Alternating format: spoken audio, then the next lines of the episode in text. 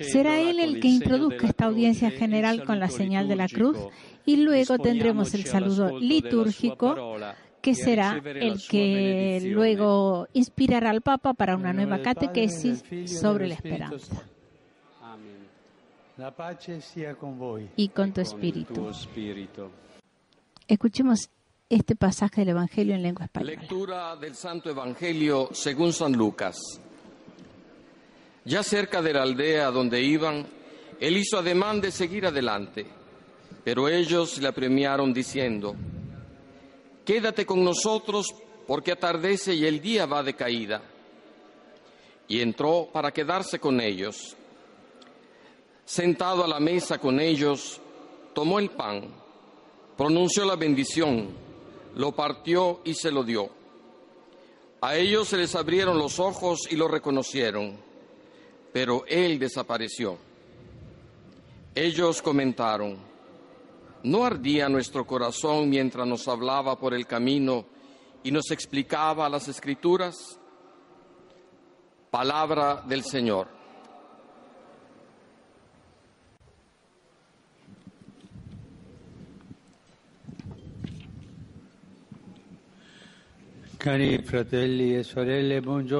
Queridos hermanos y hermanas, buenos días.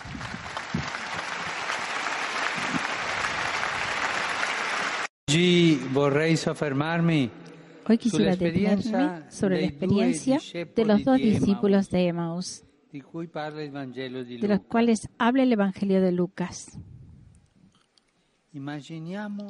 Imaginemos la escena. Dos hombres caminan desilusionados, tristes, convencidos de que tienen que dejar a sus espaldas la amargura di una vicenda finita male. de un suceso que ha terminado mal. Antes de la Pascua estaban llenos de entusiasmo,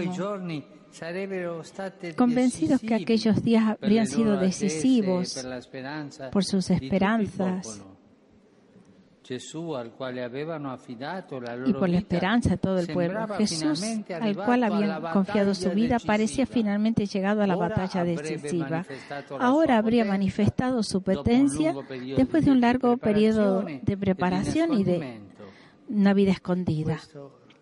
Pero esto, eso era lo que ellos esperaban, pero no fue así. Los dos peregrinos cultivaban una esperanza solamente umana solamente humana. Que ahora se rompía en pedazos. Aquella cruz levantada sobre el Calvario era el signo más elocuente de una derrota que no habían pronosticado. Se de verdad aquel Jesús Era según el corazón de Dios.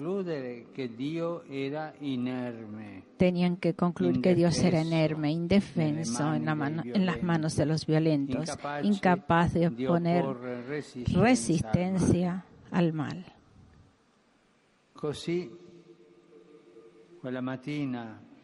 Y así, esa mañana de domingo, estos dos huyen de Jerusalén. En los ojos tienen todavía los acontecimientos de la pasión, la muerte de Jesús. e Y en el ánimo penoso y en el penos, su la penosa rabia que sentían por aquellos acontecimientos. Durante el forzado reposo del sábado. Aquella fiesta de Pascua que tenía que entonar el canto de la liberación, en cambio se ha cambiado en el más doloroso día de su vida. Dejan Jerusalén para irse a otro lado, a un pueblo tranquilo. Tienen todo el aspecto de personas que intentan remover un recuerdo que quema. Por- están por el camino, van caminando, tristes. Este escenario, el camino, ya había sido importante en los relatos de los evangelios. Ahora será cada vez más, en el momento en el cual se comienza a contar, a relatar la historia de la iglesia. El encuentro de Jesús con aquellos dos discípulos parece ser mm, un caso fortuito, asemeja a uno de los tantos eh, cruces de caminos que suceden en la vida. Los dos discípulos que marchan pensativos y un desconocido se les acerca, es Jesús, pero sus ojos no saben reconocerlo. Y entonces Jesús comienza su terapia de la esperanza. Y es esto que sucede en este camino. Es una terapia de esperanza. ¿Quién la hace? Jesús. Ante todo, pregunta y escucha. Nuestro Dios no es un Dios invasor. Aunque se conoce ya el motivo de la desilusión, deja a ellos el tiempo para poder sondear en profundidad la amargura que los vence y sale una confesión que es como un estribillo de la existencia humana. Nosotros esperábamos, pero nosotros esperábamos, pero cuántas tristezas, cuántas derrotas, cuántos fracasos hay en la vida de cada persona. En el fondo, todos somos como aquellos dos discípulos. ¿Cuántas veces en la vida hemos esperado? ¿Cuántas veces nos hemos sentido a un paso de la felicidad? Y después nos hemos encontrado en tierra otra vez desilusionados. Pero Jesús camina camina con, todas las personas desilusionadas que proceden, que caminan con la, con la cabeza baja y caminando con ellos de una manera discreta, logra volver a darles esperanza. Jesús les habla a ellos sobre todo a través de, las escrituras. Toma en mano el libro de Dios, que no es una historia de heroísmo fácil, ni grandes campañas de conquistas. La verdadera esperanza no es nunca a un precio bajo. Siempre pasa a través de desafíos, de derrotas. La esperanza de quien no sufre quizás no es ni siquiera tal. A Dios no le gusta ser amado como si como se ama a un conductor que arrastra a la victoria a su pueblo. Eh, llevando a la nada en medio de la sangre a sus adversarios. Nuestro Dios es una luz de fuego que arde en un día de frío y de viento. Y por cuanto parezca frágil su presencia en este mundo, Él ha elegido el lugar que todos desdeñaban. Jesús repite después para los dos discípulos. Perdón. El gesto importante de cada Eucaristía, toma el pan, lo bendice, lo parte y lo da. En esta serie de gestos no, está quizás toda la historia de Jesús y no está en cada Eucaristía también el signo de lo que debe ser la iglesia. Jesús nos toma, nos bendice, rompe nuestra vida porque no hay amor sin sacrificio y la ofrece a los demás, a todos, la ofrece a todos. Es un encuentro rápido, el de Jesús. con estos dos discípulos sobre el camino de Maús. Pero en él Ahí está todo el destino de la Iglesia.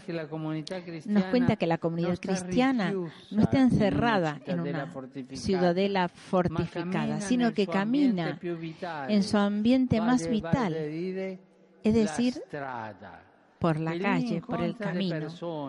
Y ahí encuentra a las personas con sus esperanzas, sus desilusiones y a veces que pesan mucho.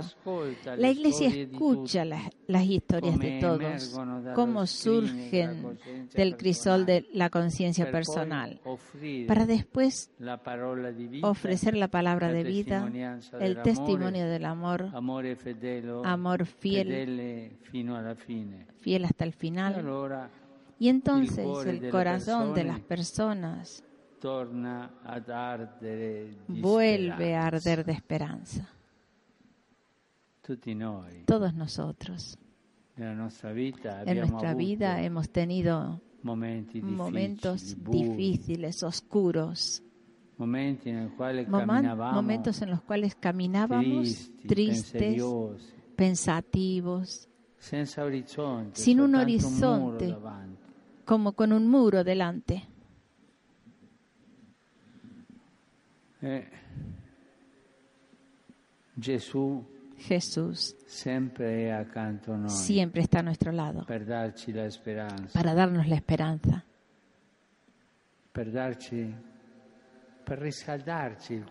para calentar nuestro corazón y decir ve adelante yo estoy contigo. Ve adelante. El secreto, del camino que conduce a Emmaús está todo aquí. También a través de las apariencias contrarias nosotros seguimos y somos amados y Dios no dejará nunca de amarnos, de querernos. Dios caminará con nosotros siempre, siempre, incluso en los momentos más dolorosos.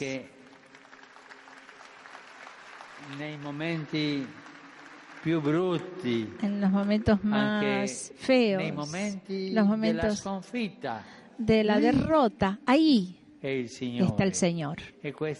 Y esta es nuestra esperanza. Vamos adelante con esta esperanza, porque Él está a nuestro lado caminando con nosotros, siempre. Lo ha dicho con una fuerza que ninguno puede dudar de que Dios está a nuestro lado y que camina siempre, siempre, siempre con nosotros. Bueno, y estamos ya con la lengua española. Dejamos todo en manos del Santo Padre, salvo el saludo inicial en el que le presentan los peregrinos. Luego todo lo Santo Padre, los visitantes y peregrinos de lengua española que participan en esta audiencia desean manifestarle cordialmente sus sentimientos de filial afecto que acompañan con fervientes oraciones por sus intenciones de pastor de toda la Iglesia.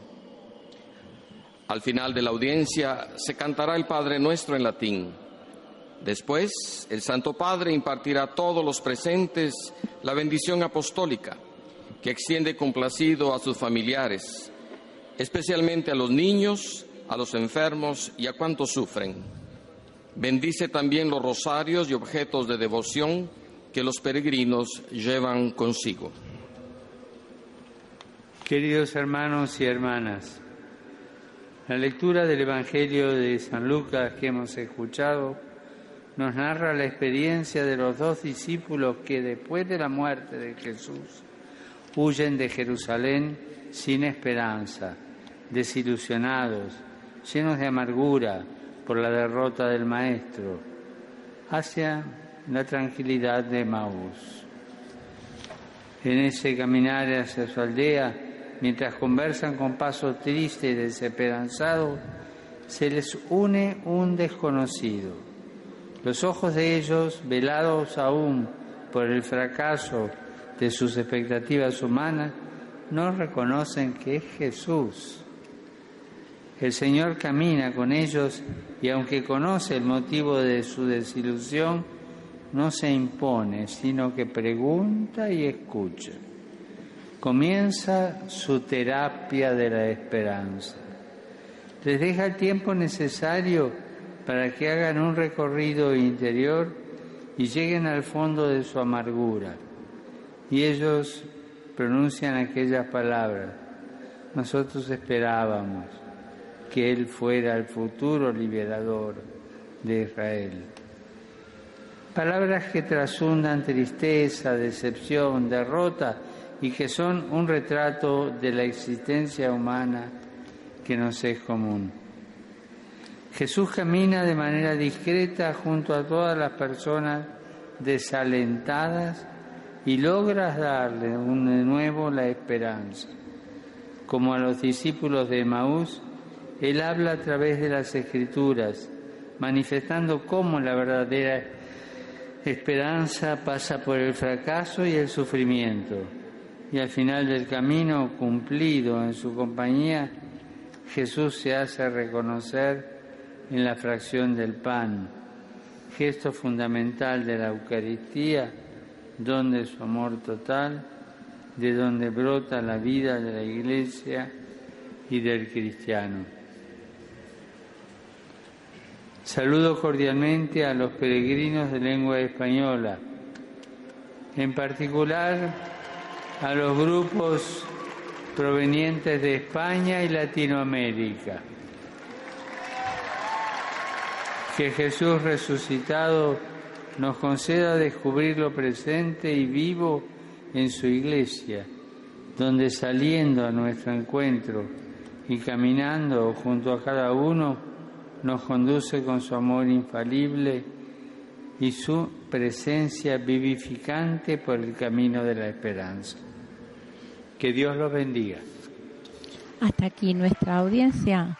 En nombre de mis compañeros Alfonso Álvarez, Adriana González y Chimo Ruano, en el control técnico, Betty Marchetti en el micrófono, os agradecemos habernos acompañado esta mañana.